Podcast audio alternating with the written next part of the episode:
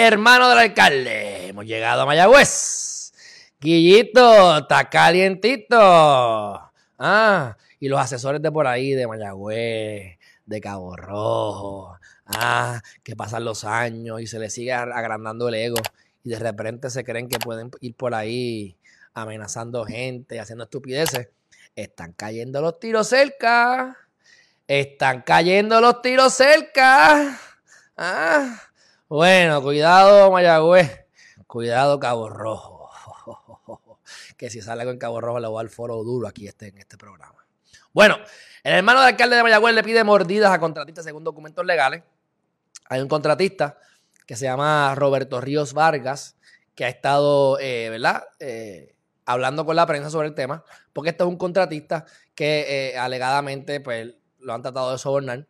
Y entonces, pues, lo que dice es, mira, este, el hermano me decía, pues, hazme una construcción en mi casa, remodélame la casa. Se gastó 37 mil pesos y según él, se supone que se lo devolvieran, pero el gobierno nunca se lo devuelve porque lo que decían era, ah, es que tú me debes chavos por otras cosas que estamos haciendo, así que eso es como parte del pago que tú me debes, así que déjalo ahí.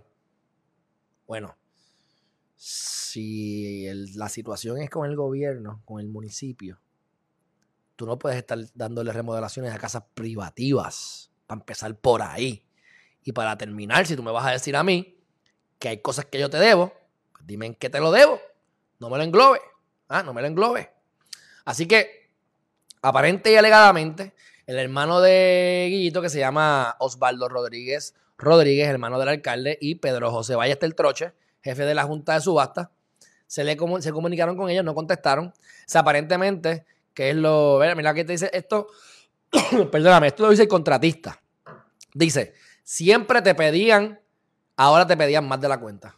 Me fui quitando poco a poco y como ellos vieron que no estaba respondiéndole a pagarles, ellos mismos me sacaron completo. Dijo Ríos Vargas, quien tiene pendiente una demanda en cobro de dinero contra el municipio desde julio del 2019 para que le paguen 58 mil dólares por limpiezas a seis, a seis quebradas del pueblo. ¿Ah?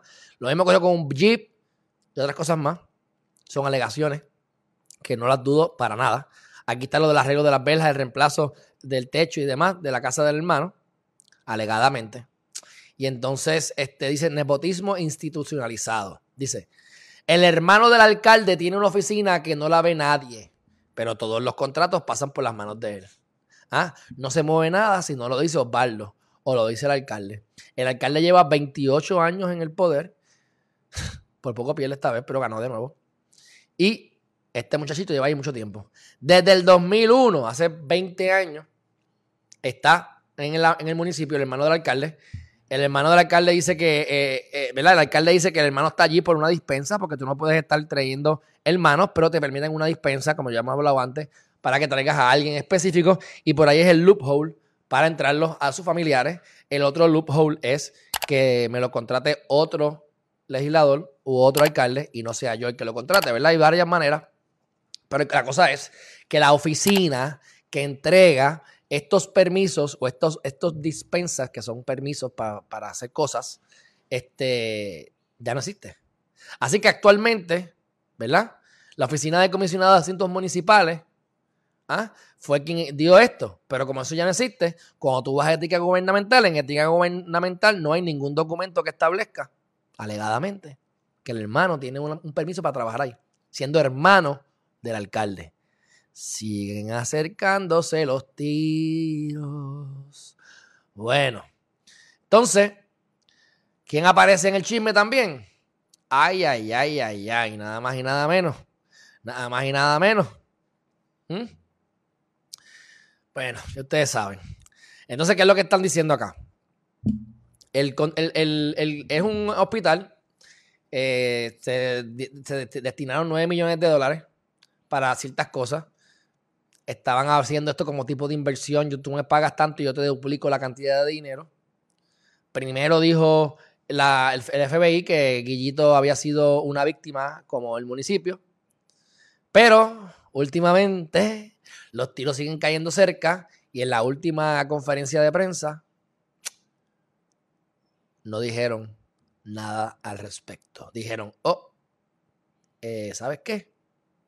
No tengo nada que decir. Y volvieron y lo increparon o le dijeron otra pregunta No voy a decir. ¿Ves? Así que, pero bueno, José Alfredo Hernández Mayoral, que es el que está acá. ¿Ah? Bueno, como Hernández Colón. supuestamente fue el que eh, logró o participó o, consiguió los contactos y la documentación para que todo se diera como se dio. Así que veremos a ver la realidad del caso. Los tiros están cayendo cerca. Y eh, este hospital se llama Hospital San Antonio. Esto eh, desde el 1865. Es una entidad pública. Y ese dinero se perdió. Arrestaron a varias personas. Y veremos a ver cuando empieza a salir lo del hermano del alcalde y empiezan a salir la gente hablando. Es que es como cuando sale un hombre que supuestamente le da a una mujer o se prospasa con una mujer y de momento salen 500 mujeres hablando hace 6 años, hace 20 años. Que yo estoy siempre, casi, casi siempre medio en contra de eso porque la mitad son mentiras. Pero muchas veces es verdad y simplemente aprovechan, aprovechan el gancho. Y este hombre lo han sacado de los contratos, ha perdido dinero y para colmo los está demandando un cobro de dinero por 58 mil trapos de pesos que no lo han querido pagar. Así que va a hablar. Va a hablar, mi gente, va a hablar mucho. Así que ya veremos qué pasa ahí con eso. Este, él anunció el domingo que iba a regresar a sus labores el lunes porque el chisme es que el tipo viene y desaparece. Eh, José Guillermo Rodríguez Rodríguez, alcalde de Mayagüez, desapareció. Se fue. En el medio de Revolú. Ahora regresó. Pues ayer llegó la prensa allí y nadie lo pudo, nadie lo ha conseguido. Así que yo me imagino que va a tener que hacer una gran conferencia de prensa y se le va a llenar. Se le va a llenar, mi gente. Así que ya veremos. Aquí está la gente pidiendo respuestas, más comentarios sobre el caso.